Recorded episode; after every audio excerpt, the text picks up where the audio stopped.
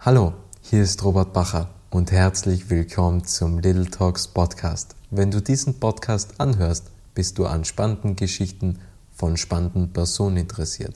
Das ist auch der Grund, warum ich vor über einem Jahr diesen Podcast gestartet habe. Ich wollte von spannenden Persönlichkeiten lernen und erfahren, wie ihre Geschichte aussieht. Und jetzt geht's los. Herzlich willkommen zum Little Talks Podcast. Hier geht es um reale Geschichten von inspirierenden Persönlichkeiten. Die Welt verändert sich, Inspirationen sind überall, genauso wie Geschichten. Es war noch nie so einfach, sich zu vernetzen und seine Geschichte zu teilen. Little Talks vermitteln in 30-minütigen Interviews spannende Impulse, welche bewegen, zum Nachdenken anregen und Identifikationspotenziale schaffen. Das ist Little Talks. Mein Name ist Robert Bacher und mein heutiger Gast ist Theresa Heid.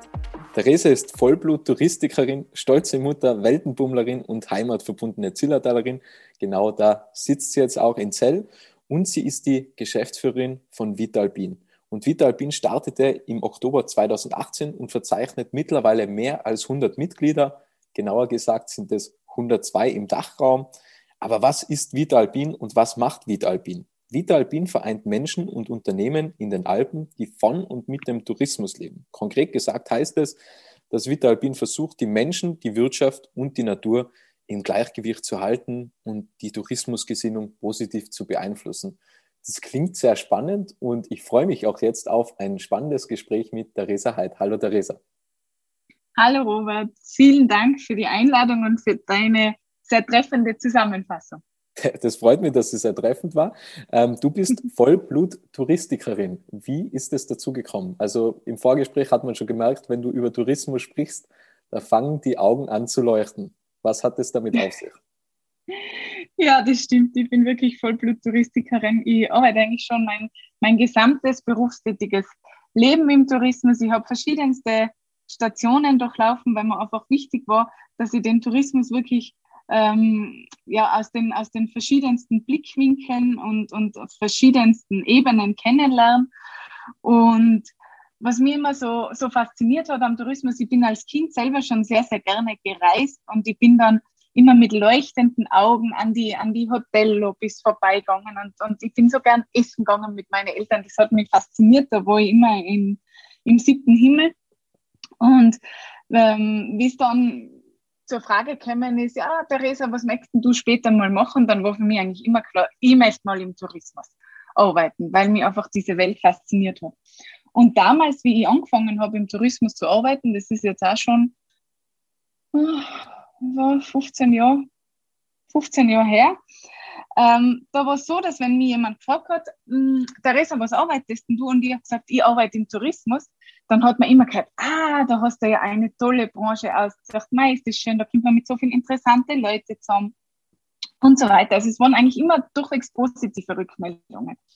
Und im Laufe meiner Zeit im Tourismus habe ich festgestellt, dass diese positive Resonanz auf die Aussage, ich arbeite im Tourismus, eigentlich immer weniger geworden.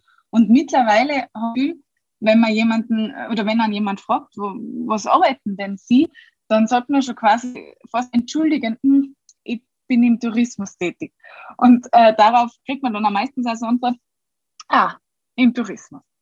Also ich finde einfach, gerade dieses Beispiel zeigt ähm, ganz stark auf, wie sehr sich das Image des Tourismus auch in der Gesellschaft gewandelt hat und wie du sagst, auch das, dass ich eigentlich so gerne im, im Tourismus arbeite, immer noch so gerne im Tourismus arbeite, ist es mir wirklich ein Anliegen, das wieder zu ändern. Und mein Wunsch wäre es, dass meine Tochter, falls sie mal im Tourismus arbeiten möchte, dann auch wieder voller Stolz sagen kann, ich arbeite im Tourismus und darauf dann auch wieder eine positive Resonanz bekommt. Das wäre eigentlich mein Wunsch und das ist auch einer meiner Antriebe, warum ich mich so für Vitalpin engagiere warum hat der Tourismus mittlerweile so ein schlechtes Image? Weil ist es jetzt zum Beispiel beim Verkauf, wenn man jetzt zu irgendjemandem sagt, ich bin jetzt zum Beispiel Verkäufer, Verkauf ist immer mhm. so negativ behaftet, kommt mir vor. Also äh, mhm. ist es mal aus der Perspektive, warum ist es beim Tourismus, weil man das irgendwie mit Gier verbindet oder mit was verbindet man als erstes den Tourismus mittlerweile? Ja, es ist, ähm, das ist sehr, sehr vielschichtig und das ist nicht ganz, nicht ganz einfach zu beantworten. Also es sind sicherlich einige Probleme, die jetzt der Erfolg der Tourismusbranche im Alpenraum mit sich gebracht hat, hausgemacht. Also das glaube ich, so, so, so ehrlich muss man auch im Tourismus sein. Aber ich glaube, man kann schon auch sagen, dass sehr, sehr viel polarisiert wird und dass in den Medien einfach Negativbeispiele äh, viel besser ziehen. Und ich stelle jetzt schon in der Berichterstattung auch fest, ähm, dass teilweise wirklich einseitig recherchiert wird und dass es wirklich en vogue mittlerweile ist, äh, den Tourismus unter negativen Pauschalverdacht äh, zu nehmen. Und das, das finde ich, das finde ich nicht gut.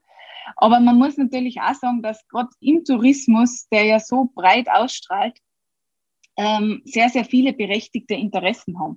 Und aus diesem Grund ist es auch ein Hauptziel von Vitalbin, äh, einen Dialog zu initiieren und wirklich alle relevanten Menschen, alle relevanten Anspruchsgruppen, wir haben zum Beispiel die Öffentlichkeit, aber auch Interessensvertreter, die NGOs spielen da eine, eine ganz wesentliche Rolle und natürlich die, die Politik und die einheimische Bevölkerung, dass man die einfach versucht, viel, viel stärker äh, zueinander zu bringen und miteinander Lösungen zu finden, weil es schließlich um unseren allen, unser aller Lebensraum geht. Was findest denn du ist ein Positivbeispiel im Bereich Tourismus? Gibt es da etwas, wo du sagst, okay, das ist äh, zum Beispiel eine Tourismusregion, was wirklich ein, ein Paradebeispiel ist, weil es, weil es genau das macht, was ihr versucht, die Mensch, die Natur und die Unternehmen gemeinsam zu verbinden und wirklich schauen, dass es nachhaltig ist? Es gibt, es gibt sehr, sehr viele Positivbeispiele im Tourismus. Und das ist auch eine Herausforderung, vor, vor der wir als, als gesamte Branche stehen, äh, nämlich dass man sich viel mehr zu Herzen nimmt, Gutes tun und darüber reden. Also ich glaube, wir haben da gerade in der Kommunikation nach innen ähm, noch sehr, sehr viel aufzuholen und es gilt einfach, diesen Positivbeispielen eine Plattform zu bieten. Ähm, um jetzt auf deine Frage konkret einzugehen, also gerade jetzt bei uns in, in, in Tirol ist zum Beispiel ähm, die Region Wilder Kaiser da ein sehr, sehr positives Beispiel, die wirklich versuchen, die ähm, einfach die drei Bereiche Mensch, äh, Tourismus, Wirtschaft und Natur äh, in Einklang zueinander zu bringen und vor allem in einem permanenten Dialog zueinander zu setzen. Und die haben eine Lebensraumstrategie initiiert und verfolgen die auch sehr konsequent und sind jetzt zum Beispiel in Tirol ein, ein sehr, sehr gutes Beispiel für das, wofür auch äh, Vitalpin steht. Und dann gibt es natürlich gerade auf, auf der betrieblichen Ebene sehr, sehr viele Hotels, aber auch äh, Bergbahnen und andere Tourismusbetriebe, die wirklich im Kleinen diesen Ansatz verfolgen, die Gemeinwohlbilanzen erstellen, die sich im Bereich Klimaschutz und Umweltschutz engagieren, ähm, die sich ähm, sozial in der Region, im, im, im Dorf engagieren. Und diesen Beispielen gilt es einfach, äh, mehr Plattform und somit auch mehr Reichweite und größere Bekanntheit zu bieten was motiviert dich jeden Tag, ähm, dass du das machst, was du heute machst? Weil ich kann mir vorstellen, das, das ist eine sehr schwierige Aufgabe und wahrscheinlich aktuell gerade die schwierigste Aufgabe, was es gibt oder schwieriger denn je, sagen wir es mal so. Ähm, was bewegt dich dazu? Denn man kann auch einfach sagen, das, das Kind ist schon in den Brunnen gefallen und ich lasse gut sein und mache irgendwas anderes. Also was ist deine Motivation jeden Tag? Meine Motivation ist, dass ich fest davon überzeugt bin, dass der, dass der Tourismus unsere, unsere Schlüsselindustrie ist und entscheidend zu unserem Wohlstand und zu unserer Lebensqualität beigetragen hat. Wie du ja eingangs gesagt hast, bin ich Zillertalerin und lebe auch in Zillertal. Das heißt, ich kenne auch wirklich beide Seiten der touristischen Medaille. Also zum einen schätze ich unglaublich die exzellente Infrastruktur, die wir da bei uns in dem kleinen Dorf haben. Ich kann mit meiner Tochter quasi vor der Haustür jegliche Sportart machen. Ich habe die beste medizinische Versorgung. Wir haben drei Supermärkte im Dorf. Wir haben äh, super öffentliche äh, Verkehrsanbindung und so weiter. Und das sind ja schon sehr viele Errungenschaften, die wir dem Tourismus zu verdanken haben. Auf der anderen Seite kennt man natürlich vom Zillertal auch, da es eine sehr, sehr beliebte Tourismusregion ist, äh, die Verkehrsproblematik ähm, oder, oder andere Themen, die einfach immer mehr jetzt da auch ähm, aufkommen und die einfach auch der Erfolg des Tourismus mit sich bringt. Und ich bin aber eben davon überzeugt, dass wir diese beiden Medaillen einfach ähm, vereinen müssen und dass es uns gelingen muss, die Einheimischen und auch die Gäste zu Einheimischen auf Zeit zu machen und da ein gutes Nebeneinander zu ermöglichen, um eben für unsere Kinder auch wieder die Lebensgrundlage, die der Tourismus für uns bedeutet, sicherzustellen. Wenn du jetzt äh, Das ist meine Motivation. Sehr gut. Ähm, Theresa, wenn du jetzt so zurückblickst äh, in die vergangenen Jahre und bleiben wir beim, beim Beispiel Zillertal, in was für oder bei ja. was in was für einem Jahr hätte man sagen sollen, wir müssen vielleicht umdenken in das, was wir machen, weil ich glaube, Zillertal ist schon ein, ein gutes Beispiel, einfach immer mehr Betten zu bauen. In meinem Aachensee, wo ich ja ursprünglich herkomme, das ist ja genau dasselbe gewesen. Es war immer mehr Anfrage und Nachfrage da. Ja, was macht man logischerweise? Man baut einfach mehr Betten und ähm, bietet quasi den Gast einfach ein größeres Angebot. Wann würdest du sagen, hätte man umdenken sollen, in was für einem Jahr? Ah, das kann ich, das kann ich so nicht beantworten. Also ich glaube auch nicht, dass es da um ein bestimmtes Jahr geht, das da jetzt ausschlaggebend dafür wo, dass sich einfach ähm, bestimmte Herausforderungen ergeben. Ich glaube, das bringt einfach, wie ich vorher schon gesagt habe, einfach wirklich der, der Erfolg des alpinen Tourismusmodells mit sich. Und das muss man ja wirklich sagen, der, der, Tourismus, der hat ja wirklich international im Alpenraum bewiesen, ähm, dass er ein ganz ein außergewöhnliches Produkt bietet. Und das ist zum einen natürlich unsere sensationelle Natur mit den Alpen, mit der, mit der Kulturlandschaft, die einfach wirklich ähm, ja, einen großen Teil des Reizes ausübt. Das sind aber auch eben genau die Menschen bei uns in den Alpen, die einfach voller Leidenschaft und, und, und Engagement ähm, Gastgeber sind und, sie, und da wirklich qualitativ hochwertige Angebote geschaffen haben. Also ich glaube, der, der Erfolg bringt einfach dann mit der Zeit Herausforderungen mit sich und da dann wieder ein Umdenken zu initiieren, ist einfach, glaube ich, ein iterativer Prozess. Also das muss einfach ja, Schritt für Schritt dann wieder passieren, dass man sagt, okay, das sind jetzt unsere Haus größten Herausforderungen und so können wir darauf reagieren ohne eigentlich unsere Lebensgrundlage zu verlieren, nämlich die Einkommen und die Wertschöpfung aus dem Tourismus. Was war bisher dein schönster Moment im Tourismus, wo du sagst, das, ist, das berührt dich nach wie vor oder das war vielleicht der emotionalste Moment im Tourismus, den du bisher erlebt hast? Es sind immer wieder die, die, Be äh, die Begegnungen mit den Menschen. Also ich, ich habe das am Tourismus immer, immer geliebt, auch früher, wie ich noch sehr viel international unterwegs war. Man kommt mit so vielen interessanten Persönlichkeiten zusammen, die alle ihre ganz, ganz eigene Geschichte zu erzählen haben, die alle sehr, sehr viel geleistet haben und den Tourismus eigentlich zu dem, äh, zu dem machen, das er, das er jetzt ist, nämlich ein sehr erfolgreiches Wirtschaftsmodell. Und das, das fasziniert mich. Also man, man, man, es ist ja, es ist ein People's Business im Endeffekt. Man kommt mit so vielen verschiedenen Menschen zusammen, die auch die verschiedensten Hintergründe und Ansichten haben. Und gerade jetzt bei Vitalpin reizt es mich einfach zu versuchen, dann diese verschiedenen Standpunkte, die ja alle irgendwo ihre Berechtigung haben, zu finden und, und, und ein bisschen zu vereinen. Das fasziniert mich und das taugt mir. Das eine Frage, was ich mir jetzt gerade stelle, weil wir haben es ja im Vorgespräch auch gehabt, du bist ja die Geschäftsführerin und wir haben festgestellt, dass es im Tourismus sehr schwer ist, Frauen zu finden. Ähm, wie wirst du eigentlich wahrgenommen, beziehungsweise wie gehst du mit dem um, dass es ja doch sehr männerlastig ist? Wie, also sehr vieles im Leben, das ist ja nicht nur im Tourismus, sondern eigentlich mhm. alles. Ja, ich habe ich hab grundsätzlich kein Problem damit, äh, dass es männerlastig ist, weil ich der festen Überzeugung bin, dass, ähm, dass es unabhängig vom Geschlecht einfach wirklich darauf ankommt, dass man seinen Job gut macht. Ob das jetzt ein Mann oder ein Weibel ist, ist man da eigentlich gleich.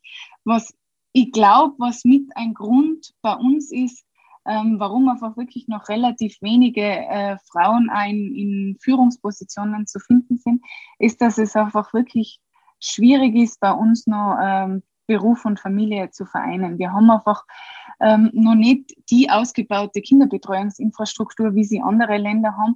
Es ist auch unsere Gesellschaft, glaube ich, noch nicht so weit, um, um, um einfach diese, ja, diese Doppelbelastung von Frauen äh, zu akzeptieren. Und ich stelle schon fest, dass man gerade bei uns in den ländlichen Regionen schon noch oft schief angeschaut wird, wenn man, wenn man berufstätig ist und gleichzeitig äh, Mutter eines, eines Kindes. Und das ist, glaube ich, was da haben wir wirklich Aufholbedarf und das würde ich mir auch wünschen, ähm, dass sich, dass sich ändert und dass sich bessert, weil es lässt sich vereinen, es ist kein Honigschlecken, also es gibt, gibt immer wieder Herausforderungen natürlich, wenn man, wenn man sowohl ähm, ja, ein, ein, ein Kind großziehen darf, als auch eine Firma leiten äh, darf.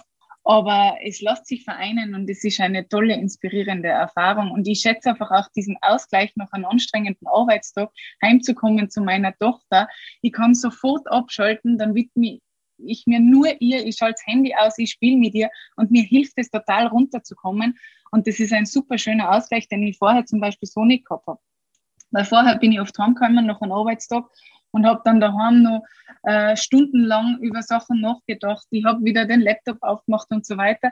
Und das Kind hilft mir einfach dann wirklich mal für kurze Zeit abzuschalten, wieder zu mir zu finden, die Sachen vielleicht auch wieder ein bisschen zu relativieren und dann wieder voller Elan durchzustarten. Also das ist positiv.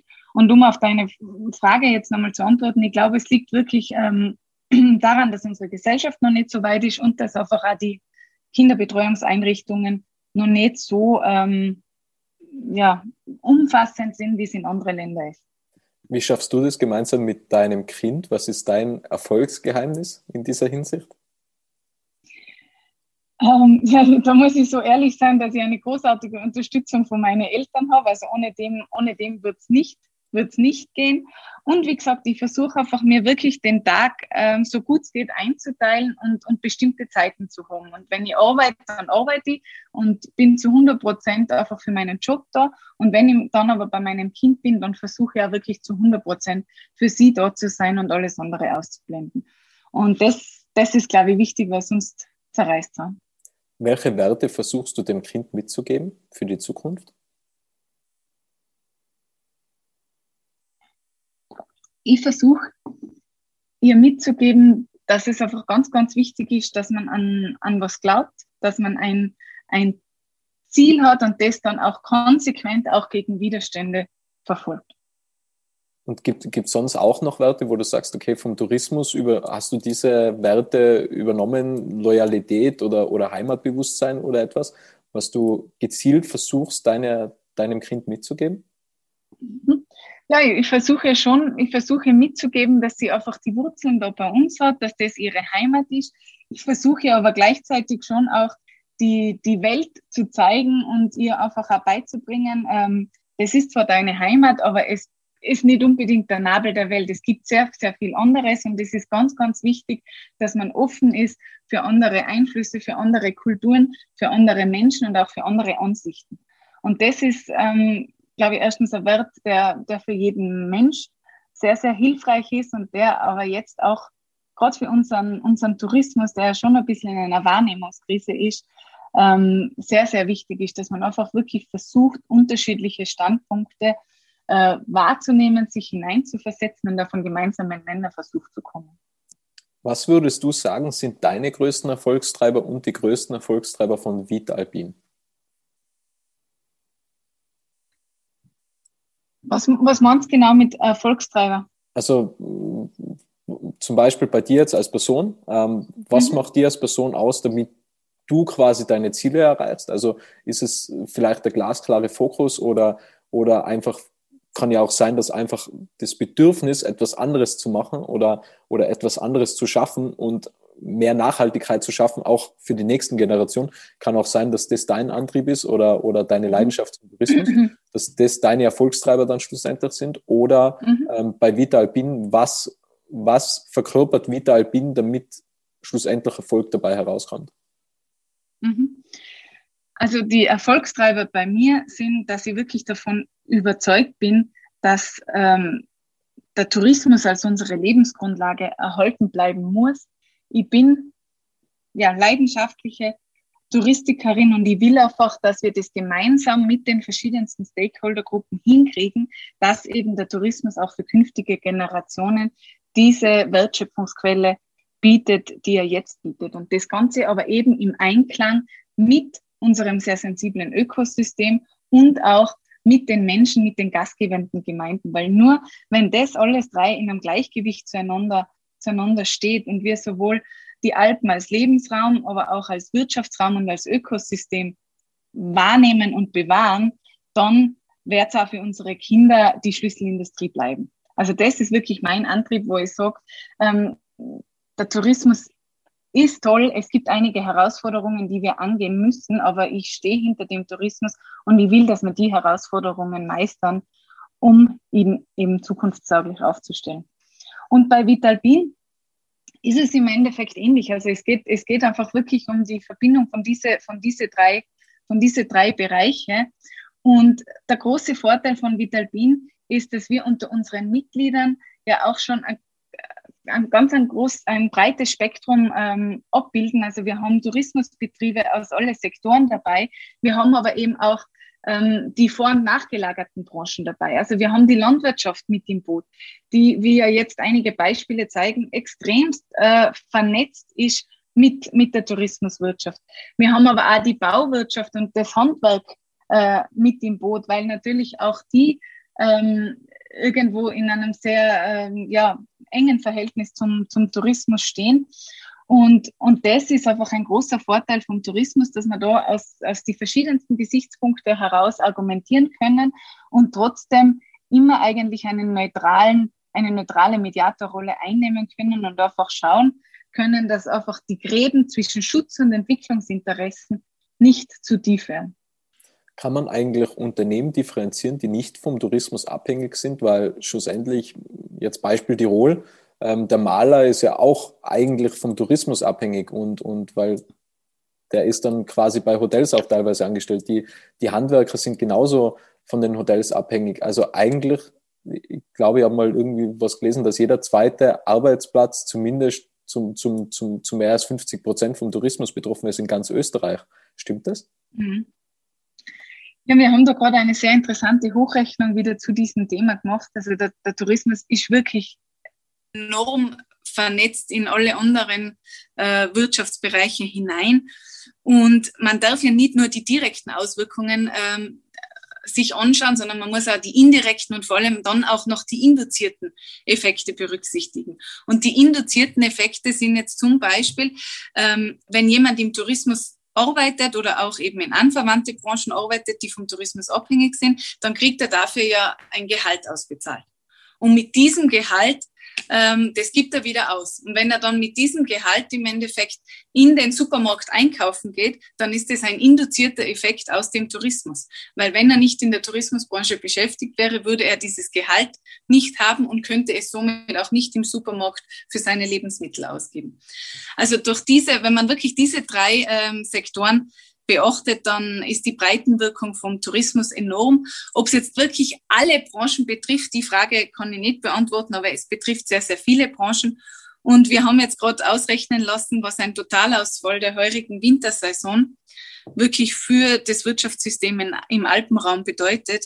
Und die Zahlen sind, sind erschreckend. Also das bedeutet einfach wirklich, dass bis zu 200.000 Menschen ihren Job verlieren. Und das nicht nur direkt im Tourismus, so ist ein, ein, ein kleiner Teil eigentlich direkt im Tourismus. Das sind einfach massiv die Bauwirtschaft, die Energieversorgung, die Finanzwirtschaft, auch das Gesundheitswesen, der Handel, die Kunst. Man darf zum Beispiel die ganzen Künstler nicht vergessen die Musiker und so weiter, die, die auch jetzt durch den Wegfall des Nächtigungstourismus natürlich extremst gebeutelt sind und ihnen auch ein großer Teil ihres Einkommens dadurch ähm, wegbricht. Und ganz ein interessanter Aspekt ist auch die, die, die Lebensmittelgroßhändler, die jetzt natürlich alle auf ihren Waren sitzen bleiben, durch das, dass die Abnehmer im, im Tourismus, in der Hotellerie und in der Gastronomie fehlen. Und meine, es sind jetzt gerade in, in Tirol, in Dauer zum Beispiel 120 Tonnen an äh, Kohl vernichtet worden, weil es einfach keine Abnehmer gibt. Und die genauso wie die Kur im Endeffekt keine Rücksicht auf die Krise nimmt und weiter Milch produziert, müssen natürlich auch die, die Felder weiter bestellt werden, egal ob es dafür Abnehmer gibt oder nicht. Und das zeigt natürlich schon die, die, die, die vernetzte Wirtschaftsstruktur natürlich auch bei uns und, und aber auch die, die Strahlkraft des Tourismus, die natürlich in positiven Zeiten äh, umso positiver auf das gesamte Wirtschaftssystem im Alpenraum wirkt und eben in Krisenzeiten natürlich sehr, sehr viele Branchen dann auch mit sich reißt. Was, was sind unmittelbar die nächsten Schritte bei euch, bei Vitalpin, was, was ihr umsetzen wollt oder wo ihr sagt, okay, Wahrscheinlich hat sich das ja auch geändert, weil ihr habt ja 2018 gestartet. Wahrscheinlich habt ihr gesagt, 2021 steht das, das, das, das auf der Agenda. Und jetzt ist es wahrscheinlich ganz was anderes, was auf der Agenda steht. Also was stand vorher auf der Agenda und was steht jetzt auf der Agenda? Es ist interessant, es hat sich nämlich tatsächlich nicht so stark geändert. Wir haben nämlich äh, geplant gehabt, dass wir mit unserem Projekt Vitalbin, dein Partner im Klimaschutz, im Jahr 2021 nochmal äh, richtig durchstarten. Und das machen wir jetzt da, weil einfach natürlich auch gerade die Krise nochmal aufgezeigt hat, wie wichtig der Tourismus für uns im Alpenraum ist und natürlich auch Themen wie, wie Klimawandel und so weiter nochmal, nochmal verstärkt. Und wir haben jetzt gerade letzte Woche ein neues Projekt von uns der Öffentlichkeit vorgestellt. Das nennt sich Vitalbin Klima Investment. Und eigentlich ganz, ganz einfach erklärt ist es ein Topf, in den freiwillige Gelder aus der Wirtschaft hineinfließen, um aus diesem Topf heraus dann wieder innovative, nachhaltige Projekte von Unternehmen im Alpenraum zu fördern, die Treibhausgase einsparen.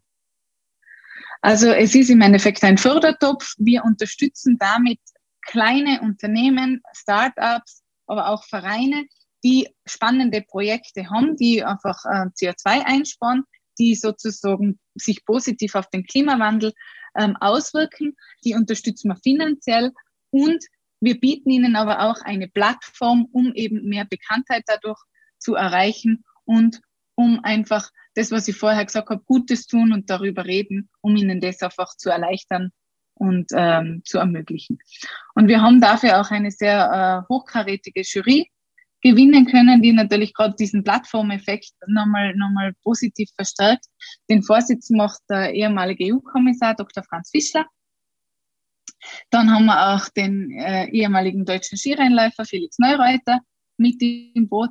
Ähm, wir haben verschiedenste Experten ähm, aus den einzelnen ähm, ja, Umweltsektoren noch mit im Boot, damit die einfach wirklich auch die Effekte der eingereichten Projekte gut beurteilen können. Und diese Personen, die haben natürlich alle auch selber eine enorme Reichweite und helfen natürlich dann auch mit, den eingereichten Projekten eben nochmal mehr Reichweite zu schenken und sie in der Öffentlichkeit zu präsentieren und somit auch eine Vorbildwirkung bei anderen Unternehmen dann ähm, ja, zu, zu schaffen und zu zeigen, schaut, wir engagieren uns, es ist, es ist, es ist gar nicht so schwer, macht ihr es auch. Und das Wichtige dabei ist, dass eigentlich diese ganzen Gelder einfach bei uns im alpinen Kreislauf bleiben. Wir nähern uns dem Ende. Jetzt kommen noch zwei Fragen. Äh, eine Frage, da war ich so nett und habe gefragt, ob ich die im Vorhinein oder ob ich die stellen darf. Und es handelt sich dabei um die Beefcre-Saga. Ähm, aufgrund der Recherche habe ich mir zum Teil äh, den Film angesehen. Und jetzt meine Frage, wie stehst du dazu? Weil so paradox es ja auch ist, es wurde ja 1990 in, in Meierhofen gedreht oder wie es im Film heißt, Landersbach. Mhm, mhm. ähm, so paradox ist es ja gar nicht mehr zum Teil. Wie stehst du dazu? ja, ich habe, ähm, ich nehme an, deine Frage ist, weil er gerade vor kurzem wieder im Fernsehen glaubt. Genau. ich habe ihn auch gesehen. Äh, ich muss sagen, ich habe ihn schon längere Zeit nicht mehr gesehen. Und ich habe, ähm, ja, wenn es nicht so traurig wäre, äh, müsste ich sagen, ich habe auch zum Teil schmunzeln müssen. Ähm, es ist natürlich schon so, dass er, dass er teilweise einen wahren Kern der Entwicklung des Tourismus trifft, aber es wird natürlich schon sehr äh, polarisiert und alles sehr, sehr überspitzt. Ja, es ist schon äh, satirisch. Äh, also das, das, muss man schon Es ist sagen. satirisch, genau, das muss, das muss man sagen. Das muss man, glaube ich, auch immer im Hinterkopf behalten, wenn man, wenn man darüber redet. Auf der anderen Seite muss man natürlich auch sagen, dass der Herr Mitterer damals einen, einen, einen Weitblick bewiesen hat und, und, und sicherlich einiges ähm, vorhergesagt hat, was sich damals noch niemand, noch niemand vorstellen hat können. Aber dennoch, ich bleibe dabei, ähm, der, der Tourismus ist, ist einfach extrem wichtig für unsere Lebensqualität und die überschießenden Entwicklungen, die es in manchen Bereichen gibt und die der Herr Mitterer teilweise damals äh, sehr gut getroffen und skizziert hat, die müssen wir gemeinsam angehen und an denen müssen wir arbeiten, damit er einfach wirklich auch künftig unser Wirtschaftsmotor bleibt. Die letzte Frage, was möchtest du noch sagen, liebe Theresa? Es kann jetzt alles sein, von Anekdoten bis hin zu Zielen. Bitte. ich würde wirklich gern jetzt nochmal dieses Format auch dazu nutzen, dass sie dazu aufruft, dass wir einfach als Gesellschaft wieder mehr zusammenstehen. Also ich glaube, das hat einfach diese Krise gezeigt am Anfang, war wirklich noch ein, ein Miteinander da, ein, ein gemeinsames und der Wille, gemeinsam schaffen wir das. Und je länger diese Krise anhaltet, umso, umso mehr geht diese Tendenz eigentlich zu einem Gegeneinander. Und das schockiert mich. Ich finde das, ich finde das wirklich erschreckend, was diese Pandemie zum Teil auch mit unserer Gesellschaft macht. Und es ist auch im Tourismus ähnlich. Anstatt die Probleme ähm, gemeinsam anzugehen, ähm, befürchte ich, dass, dass die Krise einfach auch ein Gegeneinander schürt, wie es auch in, in alle anderen Gesellschaftsbereichen mittlerweile der Fall ist. Und das ist schlecht, weil wenn wir gegeneinander arbeiten, werden wir nichts erreichen. Und wir schaffen es nur, die Herausforderungen ähm, zu meistern, wenn wir sie gemeinsam angehen, wenn wir uns gemeinsam Gedanken drüber machen, ähm, welchen Konsens finden wir in der Weiterentwicklung und durchs Reden im Endeffekt dann auch die Leute zusammenkommen lassen. Also das wäre mein Appell, das ist das, was mir am Herzen liegt. Wir schaffen es nur, wenn wir zusammenarbeiten und nicht gegeneinander. Das war ein sehr schöner Abschlusssatz. Liebe Theresa, vielen, vielen Dank für deine Zeit und das tolle und spannende Interview und danke an alle, die da draußen zugehört haben. Danke dir, Robert. Schön, dass du den Podcast bis zum Ende angehört hast. Wenn dir diese Folge gefallen hat, kannst du den Podcast gerne abonnieren.